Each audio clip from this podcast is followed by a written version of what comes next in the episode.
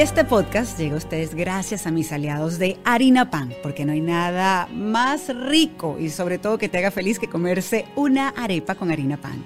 También llega a ustedes gracias a Opción Yo. Es el momento de trabajar en ti para realmente lograr esa felicidad que tanto anhelas. Y por supuesto este estudio maravilloso de Gravity. Si les parece, comenzamos. Bienvenidos a Elijo Ser Feliz, este podcast que es una montaña rusa de emociones como la vida misma. Y hoy tenemos un episodio muy especial. Les voy a decir sinceramente, de entrada les cuento que está un poco largo, pero es que la conversación está tan, tan interesante. Es de una mujer, es una conversación con una mujer aguerrida, una mujer que dejó el dolor de un lado y comenzó a buscar un porqué y sobre todo a tratar de cambiar las cosas para que mejoren, para que mejoren para quién, para nuestros hijos, porque lamentablemente el de ella ya no está físicamente con nosotros. Joaquín Oliver falleció un 14 de febrero de 2018 en un tiroteo masivo en Parkland, en el estado de la Florida, en Estados Unidos. Fue algo que nos asombró a todos. A mí me tocó cubrir esa noticia, me tocó reportar sobre ello y era inevitable que me afectara como madre o como ser humano, porque son cosas que no deberían pasar. Nuestros hijos tienen que estar protegidos en la escuela. Dios mío, el derecho a la vida. Y sin embargo, esta mujer, la mamá de Joaquín, la mamá y el papá de Joaquín y la hermana de Joaquín, se han abocado a poner el nombre de Joaquín en alto y sobre todo darle una voz a Joaquín para que se haga algo, para que ese tipo de cosas no vuelvan a suceder en este país, en Estados Unidos. Es una conversación cercana donde sí hablamos del trabajo que han hecho a lo largo de estos años, pero también cómo están ahora, qué les da la fuerza para salir adelante, para seguir día a día, qué le hace feliz. Nos cuenta si realmente la felicidad es una elección o no luego de esta herida que yo considero debe ser casi mortal como lo es perder a un hijo. Admiro a esta mujer profundamente, le tengo un cariño increíble y ha sido una conexión que tuvimos en un principio porque nos ha conectado el dolor, es verdad, pero sobre todo ahora y en los últimos años, y estoy segura que será así eh, el resto de mi vida, un agradecimiento total por el trabajo que hacen día a día. Así que no les cuento más, espero que disfruten y escuchen mucho lo que tiene que decir Patricia Padul. Patricia ya está aquí con nosotros, bienvenida a este podcast. Me encanta que, que, puedas conversar con nosotros el día de hoy y ya nos vas a contar de dónde, porque de verdad es que yo creo que esa es una pregunta que nos hacemos mucho, de dónde sacas la fuerza para seguir día a día, para mantener esa sonrisa, pero sobre todo la fuerza, porque el ímpetu con el que ustedes han logrado hacer muchas cosas en los últimos años ha sido impresionante. Inclusive esta demanda que recién hicieron eh, contra Estados Unidos y quiero que me cuentes y comencemos un poquitico por allí. ¿Por qué deciden hacer esta demanda? Apoyados además, están muy bien asesorados por supuesto a lo largo de los años, pero específicamente con esta demanda contra Estados Unidos. ¿Por qué se da? ¿Cómo se da? ¿Y qué, qué esperan también?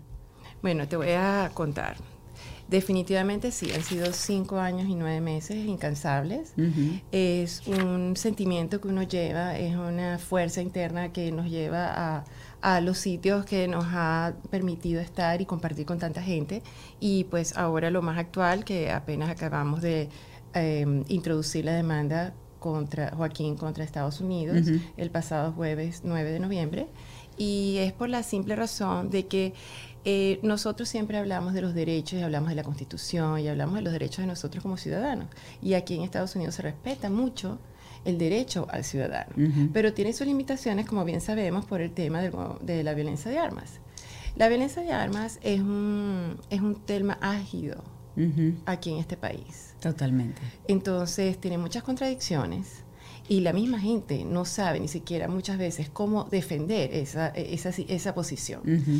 Definitivamente, eh, la Organización de Estados Americanos, como siempre hemos sabido, se ha encargado de eh, prever estos abusos de los derechos humanos eh, a todo nivel.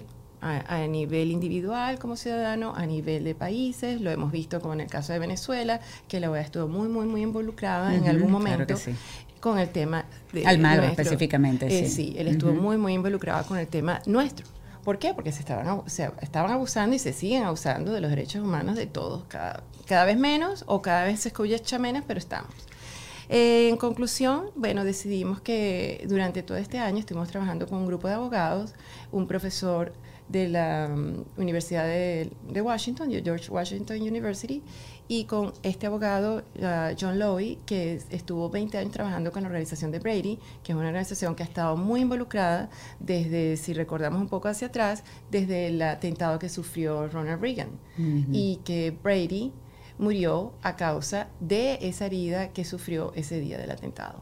Bueno, por lo tanto, este, este, este parte de, abogados nos dieron toda la asesoría legal y ellos se, em, apoyaron mucho con un grupo de estudiantes, ellos hacen clínicas dentro de la universidad y ellos muy motivados.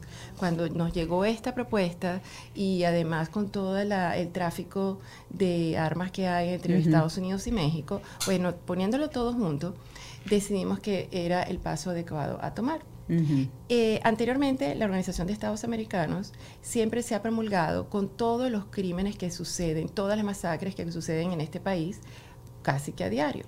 Pero nunca, desde los récords que nosotros manejamos, nunca ha tenido un precedente como tal que una familia civil se decida mover hacia adelante exigiendo el derecho humano de la vida de Joaquín que no se le concedió. Y sobre todo eso, y para que entiendan un poquito, porque esta demanda eh, sencillamente y lo que alega y lo que dice es que en este caso el gobierno de Estados Unidos puso por encima de la vida de un ciudadano o de Joaquín, para ser más específico, puso la segunda enmienda y nada puede estar por encima del derecho a la vida de una persona.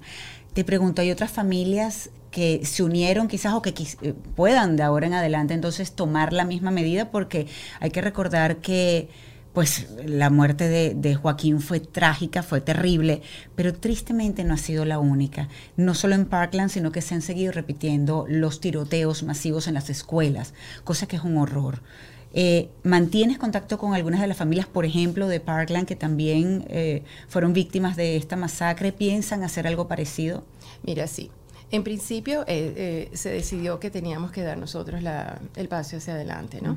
Pero sí está abierta una, una petición en la cual la gente va a firmar y en la cual la gente puede unirse, porque como tú bien dices, además de Parkland, han habido muchos tiroteos posteriores y anteriores, en donde no se han podido o, no se les había propuesto una situación como esta. Entonces esto abre la puerta para que todas estas miles de familias de las que somos víctimas de la pérdida de un ser querido por la violencia de armas tengan la oportunidad de hacer lo mismo. Ahora, Patricia, eh, ustedes la lucha que han tenido ha sido incansable. Por eso digo lo de la fuerza. Y les quiero contar algo, además a nivel muy personal, creo que nunca lo había dicho, y es que cuando fallece Joaquín, yo creo que todos nos sentimos afectados y es un horror que decimos, Dios mío, es impensable lo que ustedes tuvieron que vivir. Pero esto fue un 14 de febrero de 2018 y yo en abril, a principios de abril, me tocó enfrentar la pérdida de quien fue mi compañero, esposo, padre de mis hijos. Estuvimos juntos por cerca de 26 años. Poco tiempo después, yo me encontré con esta mujer en un evento de Tarbay, recuerdo, y a mí me impactó, me impresionó la fuerza, la entereza que, mostraste en ese momento y el apoyo que me dio a mí, de verdad, muy necesitado, muy, muy necesitado en ese momento y así como pues todos los días, pero en ese, ese día yo recuerdo que me fui y, yo me monté en el carro y lloraba porque yo decía, Dios mío, eh, de verdad dame la fuerza, aunque sea un poquitito que tiene Patricia.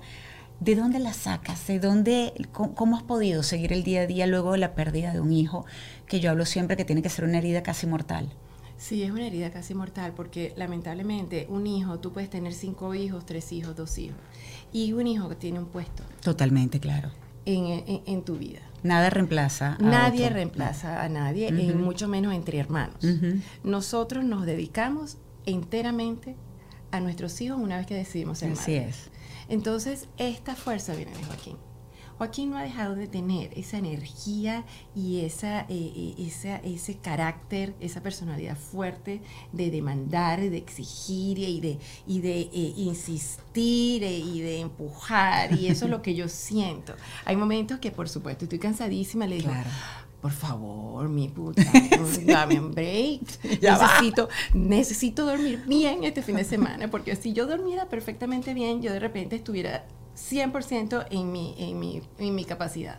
Pero, por supuesto, sí, te soy sincera, claro que me canso y, mira, yo llegué el domingo de hace dos semanas de estar entre, entre Nueva York, Washington, Nueva York. Y eso es ir, ir, ir a hacer, hacer cosas, y claro, y son como, todas son relacionadas con lo mismo, es un, es un cansancio distinto al cansancio físico que tú normalmente tuvieras cuando vas de trabajo. Totalmente, claro, porque se suma la parte emocional, pero sabes que eso me llama mucho la atención porque yo, yo lo pienso de la misma forma, yo digo que uno tiene que honrar a esa persona que ya no está con nosotros físicamente y la mejor forma de hacerlo es seguir. Yo me imaginaba, por ejemplo, como me decían, vamos, adelante, tú puedes. Y creo que el, quedarme acostada en una cama llorando, aunque es completamente válido, porque es lo que provoca y es terrible lo que estás sintiendo y estás rota, estás destrozada por dentro, la realidad es que hay que también honrar a esa persona tratando de seguir adelante y buscando esa fuerza en donde pareciera no estar, porque se vuelve escurridiza. ¿En qué momento deciden ustedes? Tanto Manuel como tú, emprender este, este crusade, este trabajo que han hecho increíble, incansable, para evitar que otros padres tengan que pasar por lo mismo que ustedes, que estén honrando a Joaquín día a día, no solamente entre Nueva York y Washington, como estabas diciendo, ustedes han recorrido el país, pero sobre todo Washington y Nueva York porque quieren hacer la diferencia. ¿En qué momento dijeron, vamos a hacer esto? ¿En qué momento nació Change the Ref? Bueno, te cuento. Desde el primer momento en que todo sucedió, al día siguiente nos fueron a visitar un grupo de amigos de Joaquín. Y eso fue como al mediodía del día siguiente. Y ellos llegan, por supuesto, absolutamente devastados, porque cada uno pierde a un ser querido de diferente forma. Ellos eran sus amigos, y tú sabes cómo son los niños, que se la pasan todo el tiempo hablando, texteando, comunicados, hasta más que uno, porque uno no anda conectado con el teléfono, uno cuando llega a la casa se comunica cuando, sabes, cuando es necesario, pero ellos viven constantemente en eso.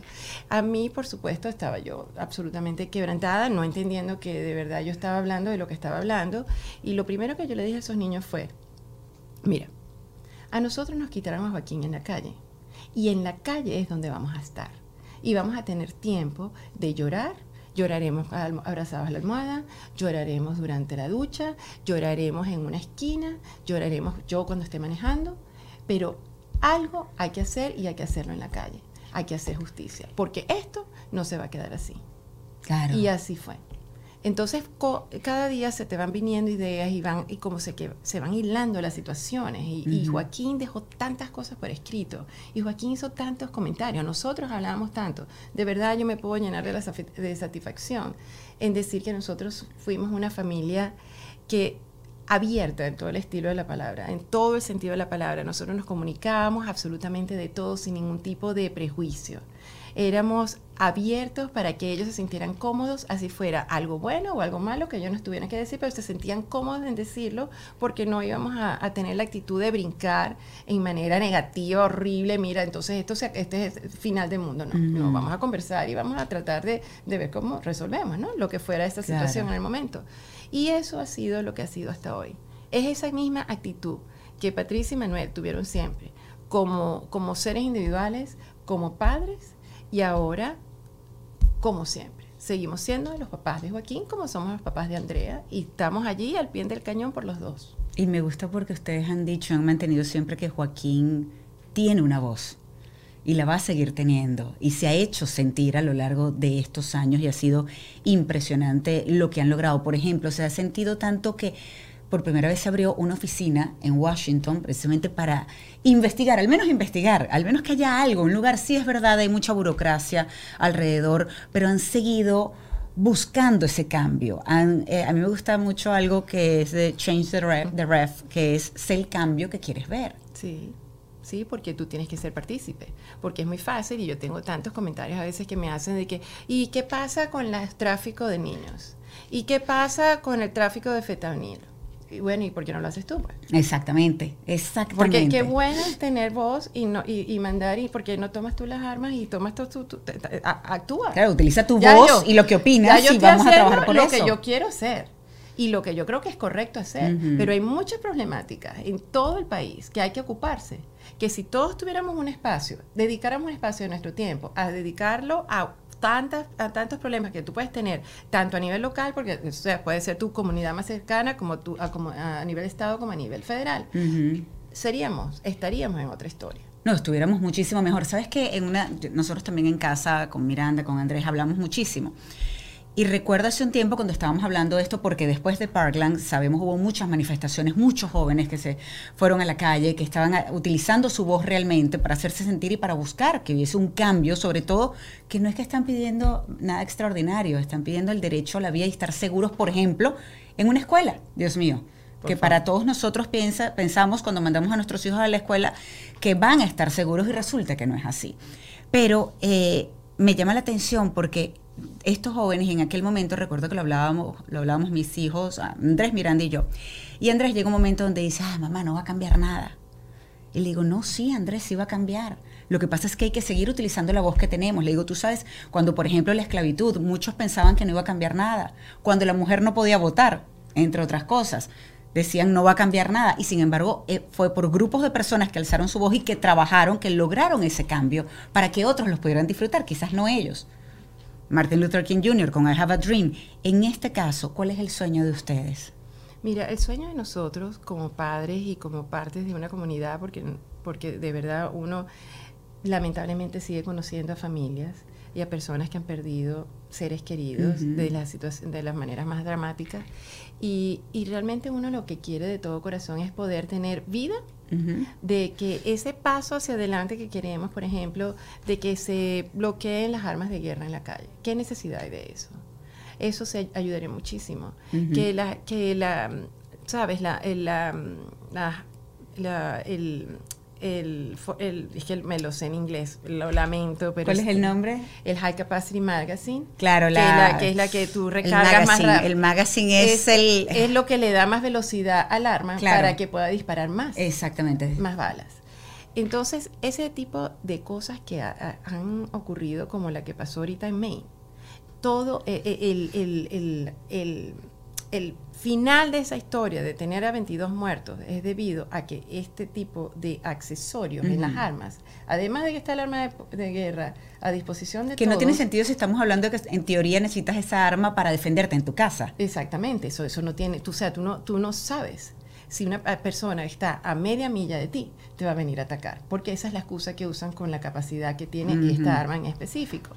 Entonces, a mí me encantaría que este, estas cosas que parecieran elementales, pero son tan tan complicadas para que las bloqueen, para que las limiten, para que las regulen, se cumplan. Y esto es un proceso largo, porque como estamos en Estados Unidos, Estados Unidos implica en que cada estado tiene su propia ley. correcto. Sus propias regulaciones. Entonces, de repente, tú estás aquí en la Florida y te vas a Georgia. Y aquí en la Florida puede pasar el gran milagro de que empecemos a bloquear, el, hagamos el, bloqueo de las armas de guerra. Claro. Pero en Georgia no. Pero las armas viajan. Entonces, lo que estamos logrando aquí no e, este se destruye del otro lado, porque igualmente como hay el tráfico de, armas entre México y Estados Unidos, pues ¿por qué? Porque está permitido, eso eso es eso es absolutamente legal lo que pasa. Ahora, ¿qué le dices a las personas que piensan o que alegan que ustedes lo que buscan es, o muchos en este país, es eh, que se eliminen las armas, la segunda enmienda, por ejemplo? Bueno, mira, eso es un cuento de nunca acabar. Aquí nadie está diciendo que se les va a quitar el arma a, nadie, porque aquí mucha gente cree que necesita un arma para defenderse. Ok, tenga su arma para defenderse. Tú no necesitas una R-15 para defenderte. Tú puedes tener un revólver, una, una, de capacidad mucho menor, que te va a servir para defenderte en aquel caso de que tengas que usarla. Y que la tengas en un lugar seguro, en una caja de seguridad para armas. Claro, porque hay tantos accidentes de niños en sus hogares donde lamentablemente agarran un arma y terminan en emergencia y terminan tristemente también pues falleciendo producto de eso, que no tienen el, debido cuidado de esas armas en casa, los padres. Entonces, la irresponsabilidad, eso es una irresponsabilidad. Es, que hay que llevarlos a todos a la cárcel, es que hay que ser extremistas, sí hay que hacerlo. Entonces, ese tipo de cosas que parecieran que son obvias y que son de verdad de sentido común, no son. Pero sabes que a mí, por ejemplo, me llama la atención el NRA, la que es eh, la, la Asociación Nacional de Armas de Estados Unidos. Dice que el control de armas no va a servir porque los criminales no siguen las leyes y por ende no van a seguir las leyes de control de armas. Eh, hablan de lo que los criminales los obtienen también a través de los canales ilegales. Es decir, para ellos el control de armas no serviría de nada. Y sin embargo, yo me pregunto, como madre de dos eh, mm, jóvenes acá, por ejemplo, hay controles, mis hijos tuvieron, y yo tuve que presentar un examen para poder tener una licencia de conducir, para poder manejar un auto. Mis hijos con 18 años no podían, y Miranda, por ejemplo, que tiene 18 años, y Andrés, que tiene 20, ninguno de los dos puede comprar un ticket de lotería. Tienen que ser mayor de 21 años. Ninguno de los dos puede comprar alcohol o inclusive un cigarrillo, pero pueden comprar un arma. Exactamente. Por eso te Entonces no tiene sentido que para unas cosas, si en teoría tiene que haber controles y funcionan las leyes, pero para algo, imagínate, por supuesto letal como un arma, no lo haya por eso te digo que cuando el NRA se, se, dirige a uno diciéndole que eso es un absurdo, ¿verdad? Porque en pocas palabras lo que ellos quieren decir es que no tiene sentido que tú regules ningún arma porque las personas, las criminales van a obtenerla por otro lado. Usualmente en todos los países del mundo las armas están reguladas y las obtienen aquellas otras personas tendrán que pagar mucho dinero para ir al mercado negro y obtenerlas. Eso pasa, no lo estoy excusando, pero eso sí es una situación pero se limita. Aquí no, aquí tú vas libremente a un gun show, libremente. Mira, yo te digo, Manuel, mi esposo, estuvo en, cuando ganó Biden, antes del 20 de enero de 2020, ¿no? sí, de cuando estaba ya, ya se me... Estamos en 2023 exactamente. Exactamente. En 2020. Antes del, del 20 de enero, él fue a hacer un show y se puso una camarita en su chaqueta y hizo toda la transacción de lo que debía, lo que hace cualquier persona que va a, una, a un gun. Él va, pide su arma y además luce como una persona absolutamente inocente que no tiene ni idea de lo que está haciendo y sin embargo continúa la venta, él obtiene su arma y le pregunta, bueno, ay, ¿qué, ¿y cuáles son las balas que deberían ir aquí? No, mira, pues, te vamos a, este, vete a este otro kiosco, ellos te la van a vender. Ah, sí, mira, que él no sabe para que se la ponga. Y el otro le dice también, mira, tienes que tener cuidado, es el mejor momento que haces, eh, que, estás tomando para comprar un arma, porque tú no sabes lo que viene después del 20 de enero. Eso era durante COVID que, eh, que Joaquín, fíjate. Que Manuel andaba con su máscara puesta. O sea, no le quitan la máscara. Él lo que tiene que enseñar es el ID, o sea, su licencia, para saber que es él, pero ¿cómo sabes que es él si él anda sin máscara en la, en, la foto y él anda cubriendo Ni siquiera te dicen quítate la máscara. o el background check. El background ah, check no, hasta el trabajo te lo hacen, Dios mío. Muchos lugares de trabajo te hacen el background check. Para los que no lo saben, es pues sencillamente hacen una revisión de antecedentes y saber un poco de dónde vienes y cuáles son Sí, lo que puede haber pasado antes de, eso lo hacen por ejemplo para un trabajo y no lo hacen, y la NRA, de la, Asociación Nacional de Armas, dice que no, porque las personas mienten y sencillamente entonces eso no va a servir de nada. Exactamente, eso, por eso es que te digo, si, si milagrosamente ocurriera algo aquí en la Florida, que lo que hemos ido es hacia atrás, ¿verdad? Que ahora cualquier persona en donde tú vayas puede estar armada sí. y no tiene que presentar ningún tipo de pruebas, y ya eso se acabó porque hay tanta lista de espera de tanta gente que mejor era acabar con eso y mejor darle las armas sin tenerle que pedir ningún tipo de antecedentes entonces, así estamos viviendo hoy. Mi esperanza es que de verdad esta nueva generación, la de tus hijos, porque están ellos entre los 20, y la que está saliendo detrás de ellos, están con otra conciencia. Sí. Ellos tienen otra visión de la vida, de la sociedad, de la importancia de los, de los, de los factores sociales que nos, a todos nos afectan. Ellos se preocupan de comer más sano, ellos se preocupan de, del clima eh, claro, el cambio climático, exactamente. ellos el están planeta, eh, eh, abocados al ambiente, están preocupados porque de verdad existe la diversidad a nivel sexual como a nivel racial. Porque y el respeto en general, claro. Que todos tengamos una equidad, que todos vivamos en una sociedad normal en donde todos nos queramos y donde todos nos respetemos Bueno, yo confío en ellos mucho. Y porque hay muchos con los que yo trabajo, muchos con los que, que, se acercan a mí con esa esperanza de que uno les, da como, les ha dado como aquella luz de que sí podemos lograr algo. Y en ese a ver, todo este tiempo que tienen ustedes precisamente trabajando para que haya un cambio, un cambio bueno, un cambio real, un cambio que proteja a nuestros hijos en las escuelas principalmente, eh, les ha tocado escuchar muchos argumentos descabellados, irracionales, irónicos, sarcásticos, ¿Cómo controlarse? Sé que hubo un episodio donde inclusive a Manuel se lo llevaron detenido. El segundo, sí, la segunda oportunidad. En la segunda oportunidad, eh, Manuel además, por si no lo saben, en algún momento hasta prácticamente se enfrentó a Biden, al presidente de Estados Unidos, y le dijo varias cosas este, también. Pero qué difícil tiene que ser a veces controlarse en esos escenarios públicos donde hay personas que dicen cosas pues que sencillamente no deberían, totalmente insensibles. No, es terrible. Y eso me pasó a mí y lo que y a Manuel se lo llevan preso porque yo fui la que eh, interrumpí el hearing. Pues.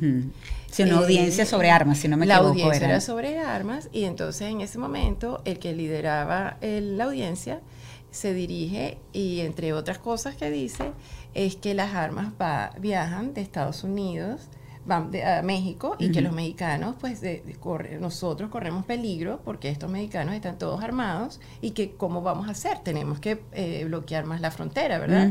Y entonces yo agarro y no me aguanto. Y creo de verdad que eso me pasó porque el año pasado tuve que tener tres meses callada la boca durante el juicio de Claro, que fue muy fuerte también lo del juicio. Y que tú tienes que tener un control absolutamente de todas tus expresiones, de todos tus sentimientos, de todos tus gestos, todo, porque si no te pueden... Claro, estás escuchando de, todo allí además y, tienes que ver. Y, es provocativo. Entonces llega este, esta situación en la que este señor dirige, hace este comentario y yo agarro y le digo, no lo pude contener. Y le dije, ¿y usted va a decir de dónde van a salir las armas que los mexicanos están usando? Usted va a decir de dónde viajan. Me sacan a esta mujer inmediatamente. Dios. Y después me lo dice, ¿por qué la va a sacar si no hubo ningún warning? Y me lo sacas a él también.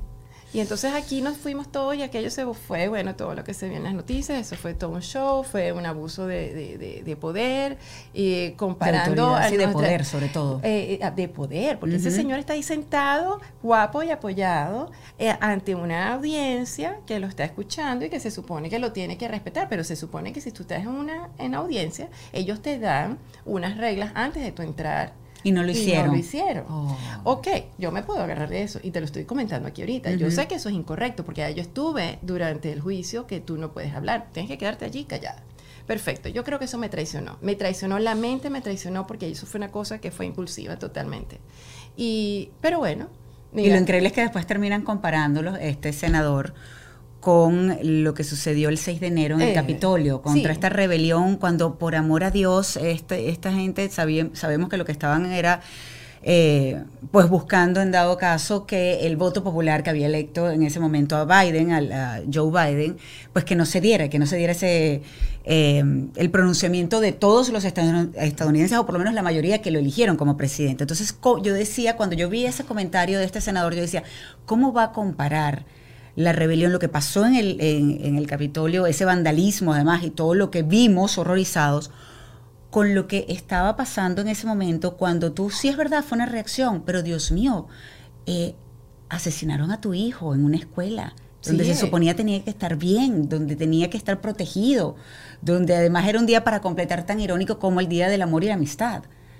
¿Cómo podía comparar este hombre eso? Pero yo imagino que también tú has tenido que lograr de alguna manera, y no sé cómo, em, ir también poniendo de lado, entendiendo que estos sentimientos y esas reacciones y ese, porque tiene que dar mucha indignación e inclusive odio, pues no te hacen bien, pero qué difícil es controlar cuando ves cosas como esas. Totalmente, por eso que te digo que yo creo que eso fue motivado a esa carga que yo cargaba desde hace un año sobre el juicio en que yo tuve que estar absolutamente callada y que sentía que abusaban de verdad. O sea, el grupo de abogados defensores estaba abusando de, de, los sentimientos de todos nosotros, porque hacían cosas provocadoras como para que uno tuviera que alzarse o tuviera que expresarse o manejar las manos. Yo que hablo tanto con las manos y había que respirar porque si no te iba a decir, mira, no, esto aquí se no, no, no, no seguimos, pues, el juicio se, se cancela.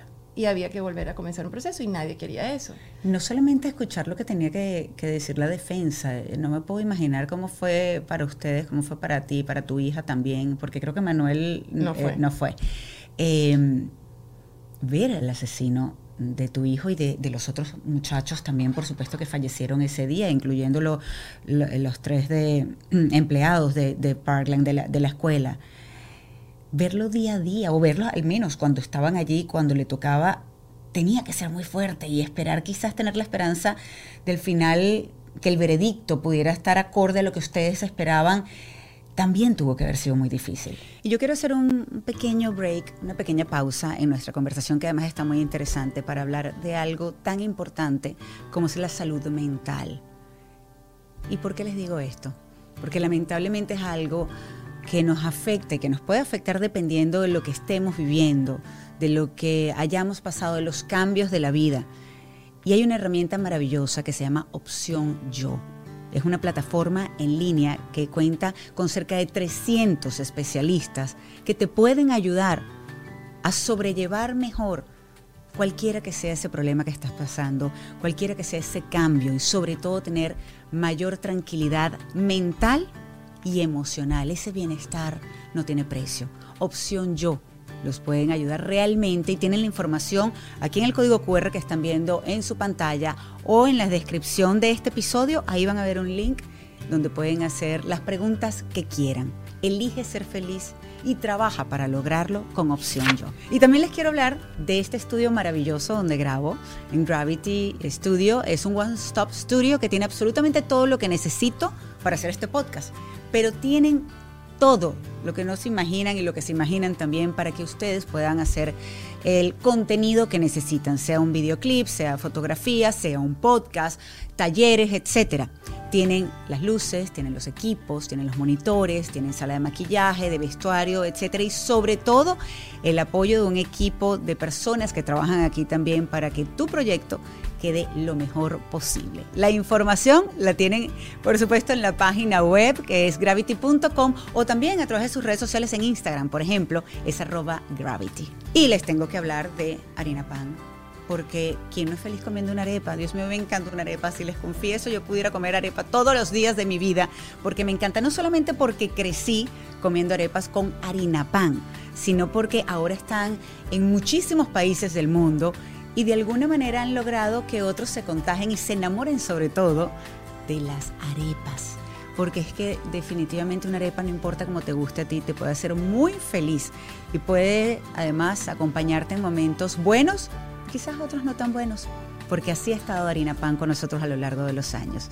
Así que los invito a que pues sean felices y coman una arepa, que estoy segura que los va a hacer más feliz todavía como a mí, y si es con harina pan, muchísimo mejor.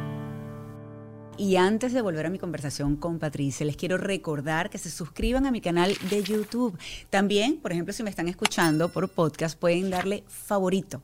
Y si dejan un comentario, mucho mejor, porque eso nos va a ayudar a nosotros a cada vez ser mejor por ustedes, que son nuestro público, que nos acompañan en este podcast, en esta montaña rusa de emociones, en este aprendizaje a diario, que es elijo ser feliz fue horriblemente difícil. Yo, esos tres meses, yo soy una persona que de verdad trato y es una de las cosas que yo he tenido que aprender en este proceso. Yo me considero una persona positiva.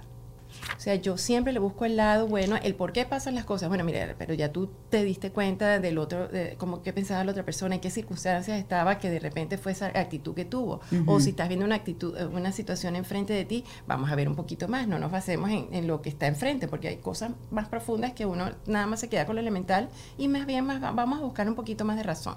Yo soy, me tiendo a ser de esa forma. En esta situación, ¿de qué forma tú puedes justificar? El hecho de que ese individuo nos quitó a Joaquín. Eso no tiene justificación alguna. Sin embargo, tú tienes que aprender y estar allí sentada durante los tres meses. Tú pudiste, yo pude haber no ido, pero... ¿Qué te decía Manuel? Manuel me decía, bueno, nada, tú quieres ir porque Andrea dijo, no, yo sí voy. Andrea dijo que ella siempre, siempre se ocupó de la parte legal desde el momento en que todo pasó. O sea, aquí nosotros nos ocupamos de salir a la calle y ella dijo, no, yo me voy a encargar de recibir todo lo que sea la parte legal, todo el proceso, lo que haya que eh, enviar, todas las conversaciones, yo me, yo me encargo. Y ella siempre dijo, yo voy a ir al juicio. Siempre estábamos debatiendo cuando teníamos reuniones con todos los padres de si íbamos a ir o no a presentarnos. Y yo siempre decía que no.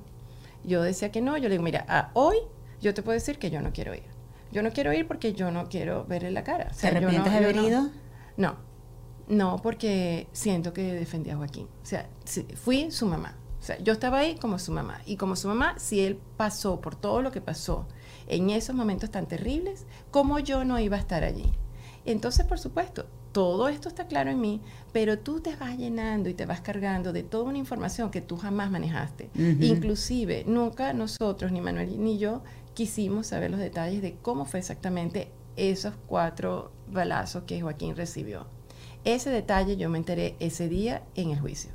Y, nos y me tuvieron que dar una advertencia a uno de los abogados y decirme, mira Patricia, esto, esto te lo van a decir.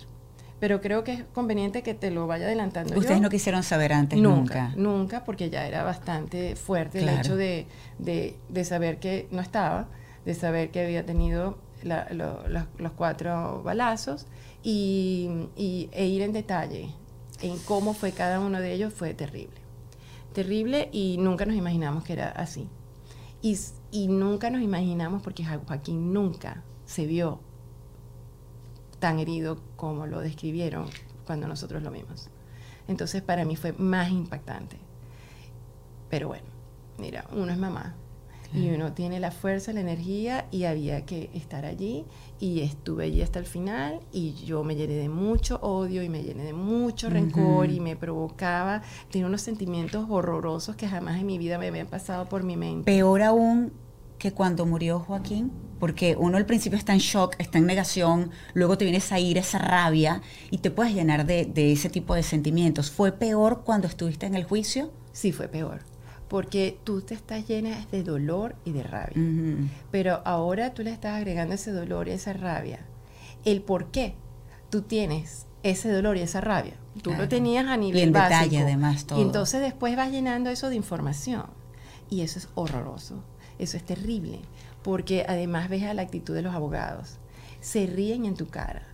Y después una de las abogados diciendo, ya ellos perdieron lo que tenían que perder. Como que como para qué vas a castigar a, este más de lo que hay que castigarlo, defendiendo de que no fuera la pena de muerte.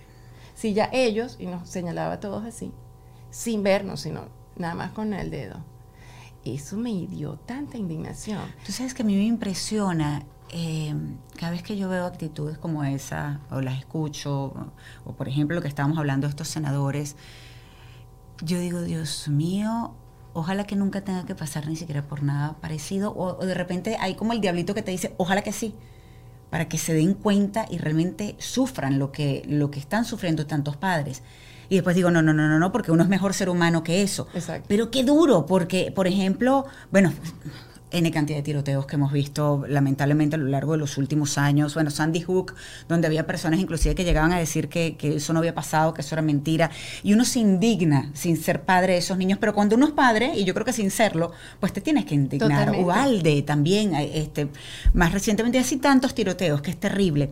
Y uno dice, Dios mío, ya va, uno trata de pelear con esos sentimientos tan oscuros, tan negros, porque terminas llenándote de un odio y una rabia con toda la razón pero a la única que le hace daño es a ti. Totalmente, entonces yo tenía que dejar eso allí. O sea, yo digo, esta gente me está llenando de toda esta cantidad de sentimientos negativos, de odio, de una de, querer hacer las mil y un maldades que me pasaron por la cabeza, por mi cuerpo, que jamás en mi vida me había pasado. Yo salí de allí y me iba a hacer reiki, y me iba a hacer masaje, y me iba a, que me, las energías me las acomodaran, porque de verdad me enfermó.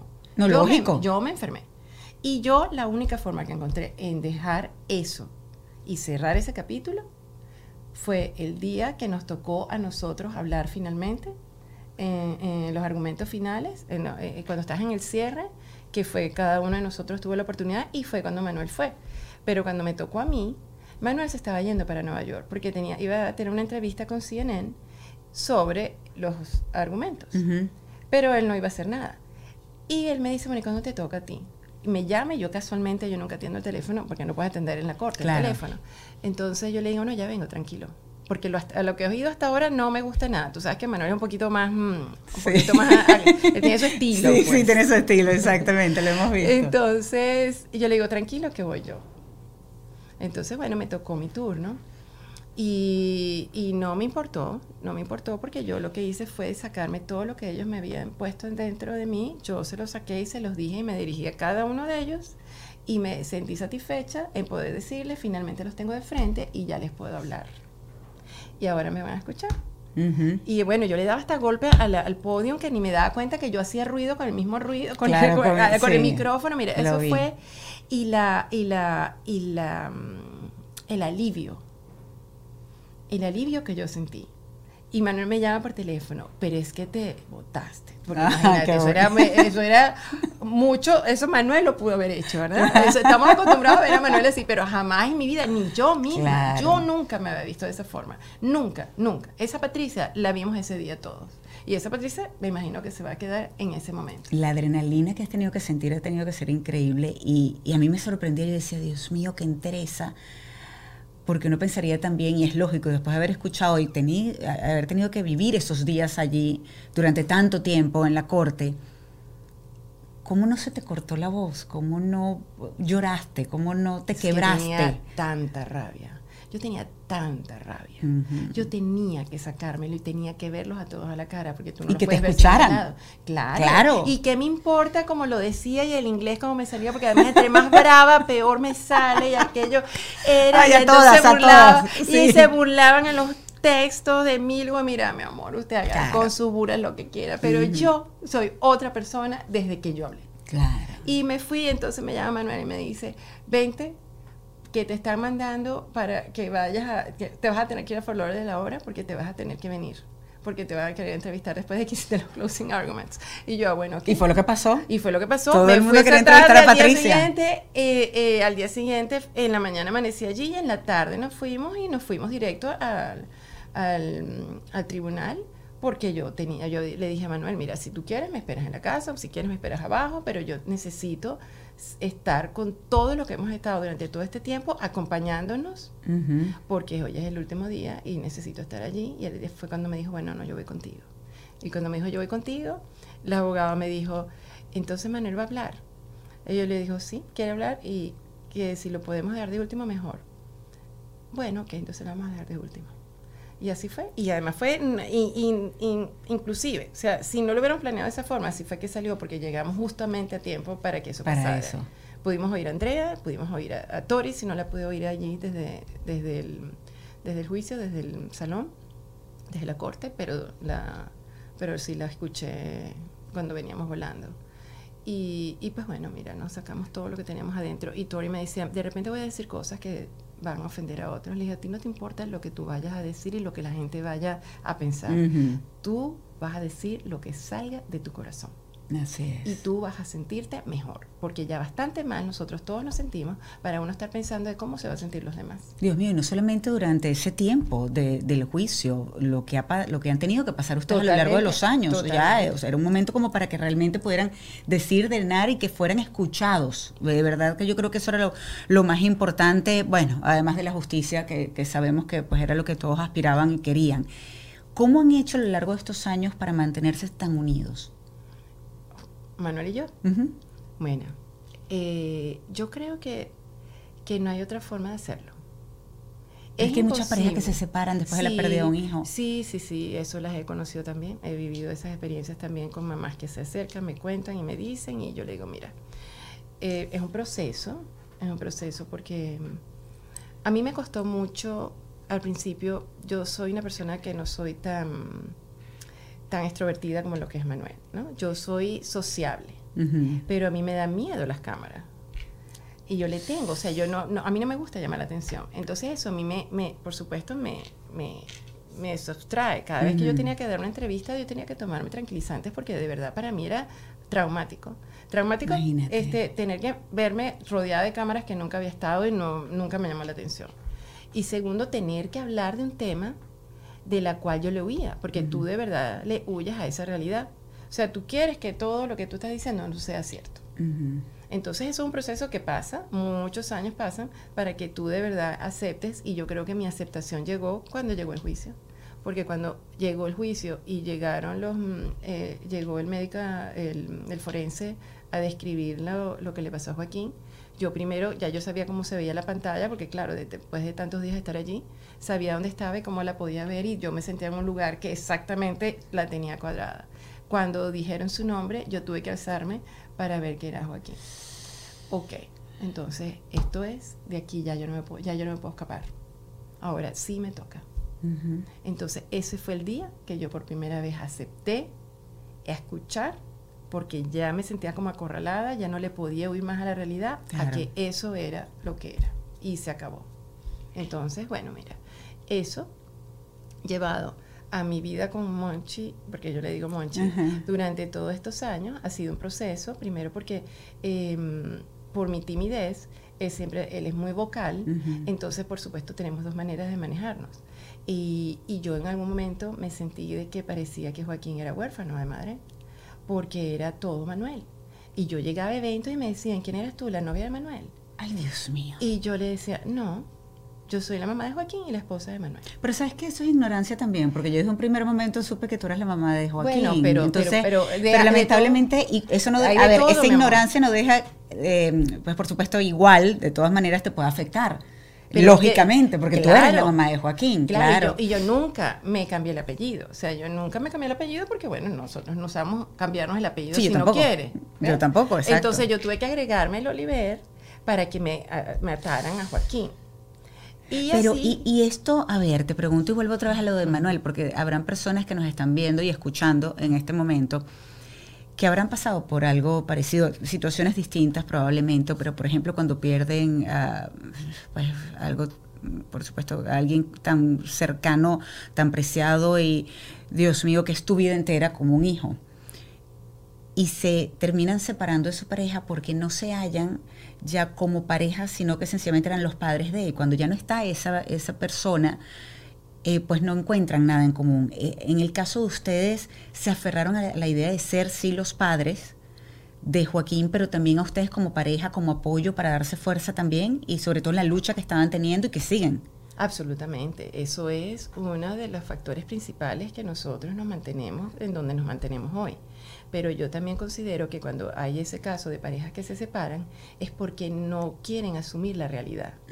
Entonces no, no, no, no saben cómo manejar. Totalmente, es muy complicado. Entonces hay parejas que no saben cómo manejar esa realidad es dura y de repente a la gente puede, la puedes criticar o no, pero de repente si le provoca irse a bailar en vez de estar llorando en su casa, pero eso es su manera de, de, de ¿sabes?, de drenar y esta otra persona no sabe cómo encarar la situación. Mira, esto es lo que tenemos y esto tenemos que aprender a vivirlo. Entonces ahí es donde yo veo que viene la separación. Yo creo que hay que entender desde un principio también, Patricia, que no hay forma correcta de vivir el duelo, el luto, ni hay tiempo para ello. Entonces, si uno entiende desde un principio que sencillamente así como somos personas distintas, aunque hayamos perdido la misma eh, ese mismo ser querido, pues podemos reaccionar completamente distinto. Hay que ser empático, hay que ser paciente, hay que tratar de entender lo inentendible, lo inexplicable, porque ese es el problema, ese es el problema principal. Ya después que ha pasado este tiempo, ¿en algún momento te has preguntado o crees que hay un bien mayor después de lo que pasó con Joaquín? Mira, tú sabes que yo soy muy espiritual. lo sé, por eso te pregunto. yo, eso es lo que a mí me ha mantenido, yo creo, de la forma que he estado hasta hoy, ¿no?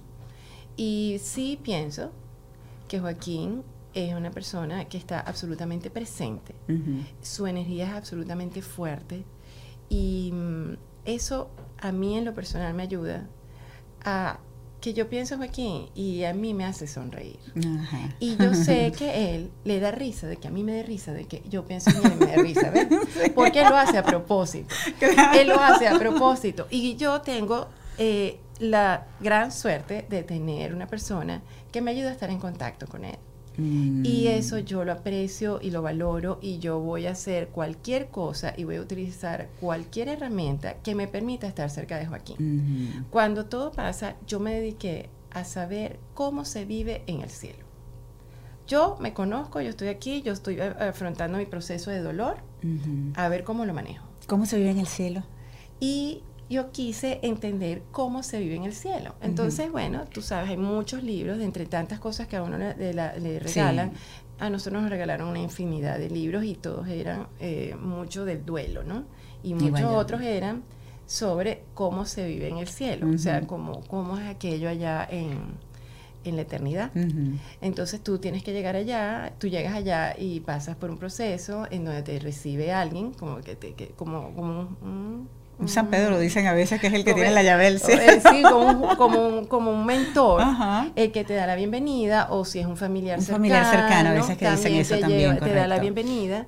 Y entonces, el, pero siempre vas a tener tu mentor que te va a ir ayudando a pasar como etapas dentro del cielo. Entonces, por eso dice que pasan, no sé si has escuchado los túneles de luz.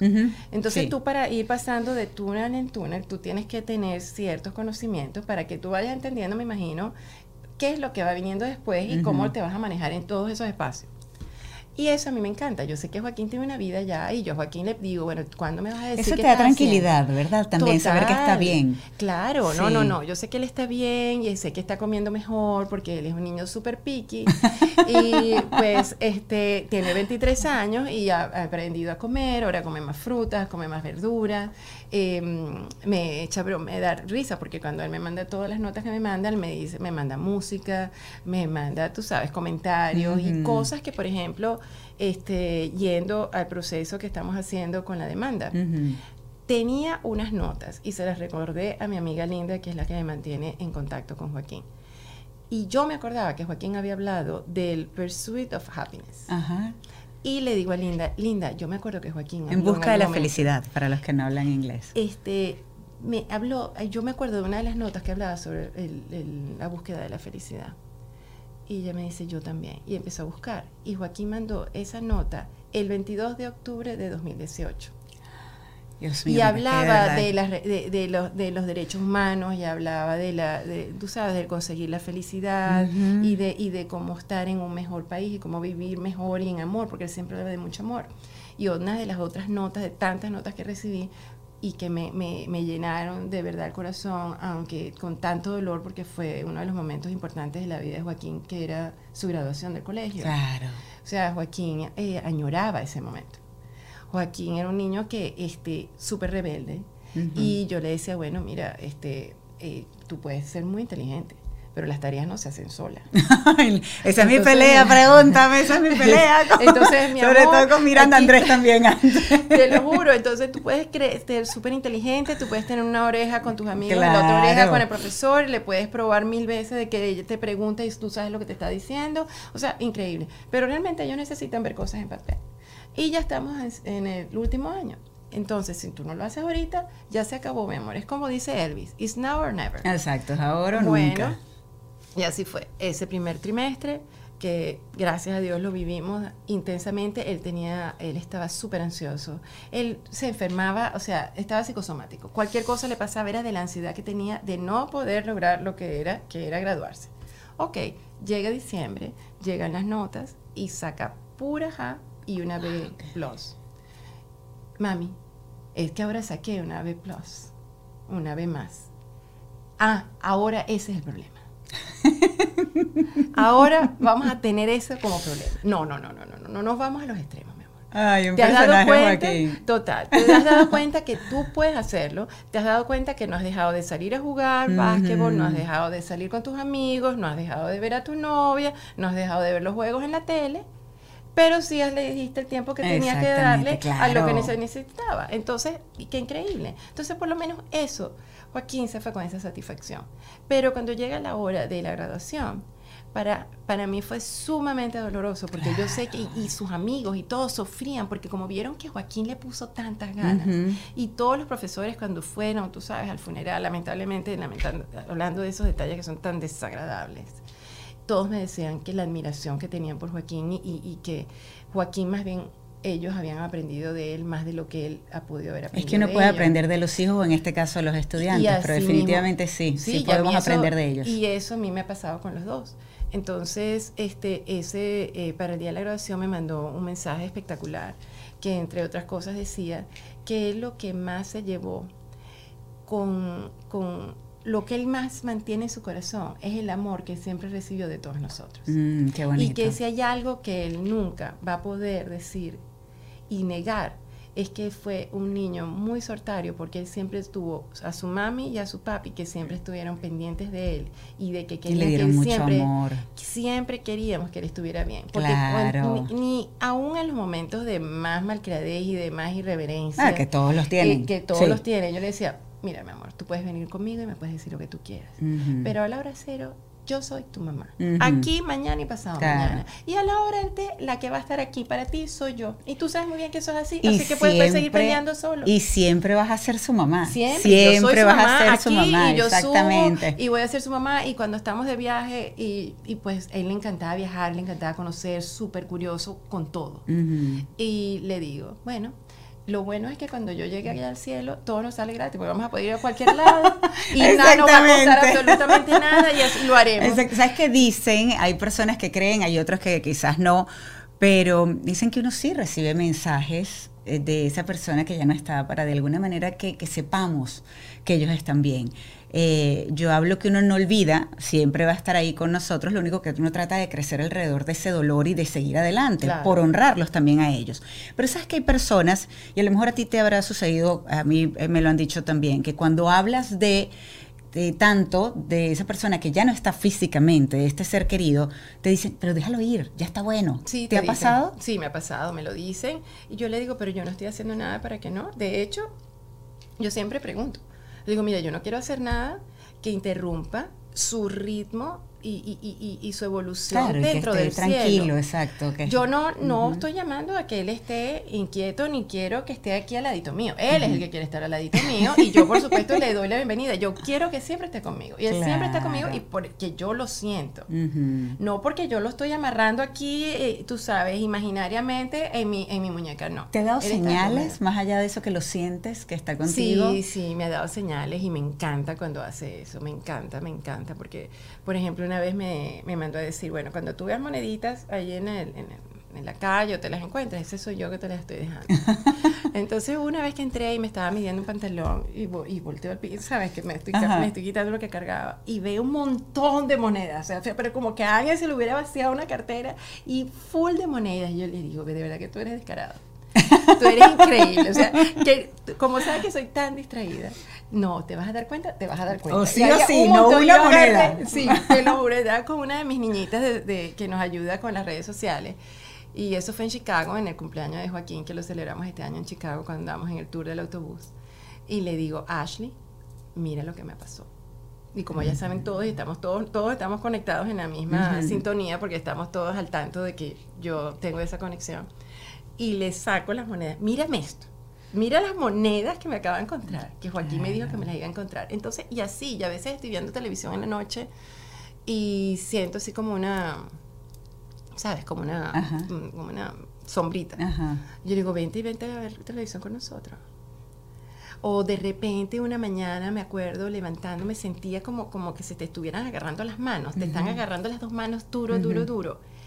Y yo abro los ojos y Monchi está del otro lado. Y yo le digo, esto es lo máximo. Pero sabes que hay que abrirse a sentir esas cosas. Total. Porque hay veces que el dolor no te deja, no te lo permite y estás tan encerrada en ti que no ves, por ejemplo, esas señales que te pueden dar. Y, eso me ha pasado, o sea, eso no es que me pasó inmediatamente, eso ha ido pasando, evolucionando.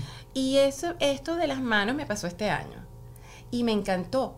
Y después fue otra mañana que de repente sientes que te están viendo. Que tú abres los ojos porque sientes que te están viendo. Y, y, no, exacto. Ay, me encantan los buenos días. Y me voy con eso. claro, y me voy con eso todo el día. Me voy feliz. Y entonces yo celebro eso. Claro. Porque yo no voy a negar. O sea, ya la situación es bastante dramática. Totalmente y no voy a negar esos momentos que él me regala y los celebro y los llevo y los cuento y me, y, me, y me brillan los ojos y me, y, soy, y me hace feliz. Y puedo decir esa palabra. Qué bonito.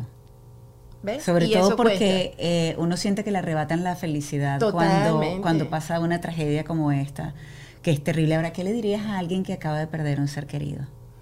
Mira que uno tiene que aferrarse a Dios. Uno tiene que aferrarse a Dios. Y el que no puede, yo tuve un conflicto con la fe Yo sé. fuerte Por y luego me reconcilié veo. con Dios y gracias a Dios, pero Por eso te veo a los ojos, porque yo sí. sé que en ese momento que nosotros nos vimos, tú tenías ese conflicto Ajá. y ese conflicto lo tiene Andrea, mi hija, y ese conflicto en algún momento lo ha tenido Manuel. Eh, creo que en el caso de Manuel ha ido evolucionando, que eso da mucha paz. Y le recomiendo a mucha gente que, mira, a- hay alguien superior a nosotros que no le tenemos nombre, que de repente yo lo llamo Dios, y, y otras personas lo reconocerán bajo otro nombre. Pero siempre uno siente que hay algo que es más, que está superior a uno, que tiene más poder, que tiene más, más conocimiento, siempre. Pienso yo, yo hablo como que... No, yo como también opino lo mismo, sí. Pero e- e- ese sentimiento que te genera ese ser superior, aférrate a él. Claro, eso te Porque- ayuda a aceptar quizás un poco Totalmente, mejor porque las yo pienso que hay dos justicias, la justicia terrenal y la justicia celestial. Entonces, la justicia terrenal es la cual ah, uno tiene que estar bravo porque a uno le falló todo. Claro, A exactamente. él, yo le, a eso sí les, les, les critico, a eso sí los juzgo, a eso sí los señalo, a eso sí los culpo porque yo me siento defraudada con la ley terrenal. Ujú. Porque no hicieron justicia con Joaquín, ni con 17 personas, ni con todo el horror que se vivió. Eso no pasó. Entonces yo a ellos no dedico mi tiempo porque como te digo, este, eso, esa parte Ni ya tu energía, ya eso, ajá. Yo necesito y me gusta dedicar mi energía en ayudar a los demás, Claro. en hacer cosas que posiblemente ayudemos a muchos más. ¿Eso te hace feliz? Me satisface. Mm. Me satisface poder tener a alguien que me diga gracias por lo que estás haciendo Claro. y que él se, y que se sienta con esa esperanza de que de verdad y no quiero ser yo la protagonista porque como que te digo, yo no no quiero estar en la primera en la fila. Yo quiero que todos estemos en fila, todos juntos de este lado del escenario y todos estemos festejando que lo logramos en equipo porque estos son problemas que se logran es trabajando en conjunto. Patricia, a pesar de todo lo que has vivido, lo duro, ¿es posible elegir ser feliz? Sí. Te cuesta, es un proceso. Y, y es un proceso en que uno decide hacia qué lado vas. Y pienso que es un lado en el que uno debería considerar porque te va a dar salud y te va a dar eh, estabilidad. Y que los momentos bonitos y que las oportunidades de de repente de, de ver una película o de salir a comer o de caminar en algún lugar que no habías caminado antes y de darte la oportunidad o de que viste una, una- algo una silla y te la quisiste comprar y eh, que, que no te haga sentir mal. Exacto. porque ya bastante mal se siente uno. Y uno no se puede culpar porque uno quiere hacer eso. Porque uno quiere hacer eso Claro, pero no deja eh, eh, eh, una cosa no solapa la otra claro. una cosa complementa la otra. Tú estás llevando este dolor, tú vas a hacer, lo estás haciendo, o sea, nosotros estamos trabajando, nosotros, nuestra manera de manejar el dolor ha sido en hacer cosas para los demás, Claro. que sabemos que Joaquín las estuviera haciendo, o sea, nos consta. Y sabes qué, yo creo que también en parte hay que recordarse constantemente, sobre todo cuando estás pasando en ese, ese proceso tan duro, que esa persona a quien tanto amas y extrañas, desde donde está te quiere bien Exacto. y te quiere feliz. Totalmente. Entonces eso es algo que hay que recordarse constantemente. eh, y de verdad, Patricia, yo quiero aprovechar para agradecerte, bueno, bueno, infinitamente el trabajo que están haciendo, porque siento que lo están haciendo por mis hijos, por los hijos de todos los que vivimos en este país y los hijos de mis hijos definitivamente que son los que espero puedan ver y honrar siempre a Joaquín porque sigue teniendo una voz y la seguirá teniendo siempre. Así que muchísimas gracias por el trabajo que han hecho. Lamento que ya no esté con nosotros físicamente, pero sigue más presente que nunca, sobre todo por ustedes. Porque, Sí, sí. porque hacen que, que Joaquín esté presente. Y no, y sabes que me encanta que hoy por hoy todavía la gente nos reconoce. Ustedes son los papás de Joaquín. Totalmente, Y claro. so- nosotros somos los papás de Joaquín. Y después, es. ¿cómo te llamas tú? Ok, perfecto. Pero Eso me encanta porque uno pierde el nombre una vez que, tú es metes mamá, a los niños al- sí. al colegio, ya tú eres la mamá de ella. De- uno no es. uno se presenta eso- así, yo soy la mamá de. Exacto. Entonces, eso a mí, me, eh, a los dos, Manuel y yo lo disfrutábamos tanto. Cuando ustedes son los papás de Joaquín, gracias, gracias por todo lo que están haciendo. Mira, y eso, eso yo creo que le da una satisfacción tan grande a Joaquín. Totalmente. esa es mi mami, esa es mi papi. ¿Entiendes? que le llena de orgullo. Exacto, entonces eso me encanta. Qué belleza, de verdad. Muchísimas gracias. Ustedes han escuchado un testimonio increíble de Patricia. Espero que les haya ayudado y que de alguna manera también puedan ayudar a otras personas y, sigan regando la voz. Este trabajo increíble que está haciendo Patricia, Manuel y bueno, tu hija también, que, que se ha abocado también a, darle esa voz, así como ustedes dos, a Joaquín. Muchísimas gracias, Patricia. Yo me despido de usted, les mando un beso y a ella le voy a dar un abrazo porque es que por Dios te tengo que dar mil gracias. No, mi niña, claro que sí. Y muchísimas gracias a mis aliados y amigos por ayudarme a hacer posible este podcast. ¿Quiénes son ellos? Gravity, Harina Pan, Opción Yo. En la producción, Lila Alvarado y Rebeca Herrera, pero también en la edición está La Colmena Films, en manos de Carlos Enríquez.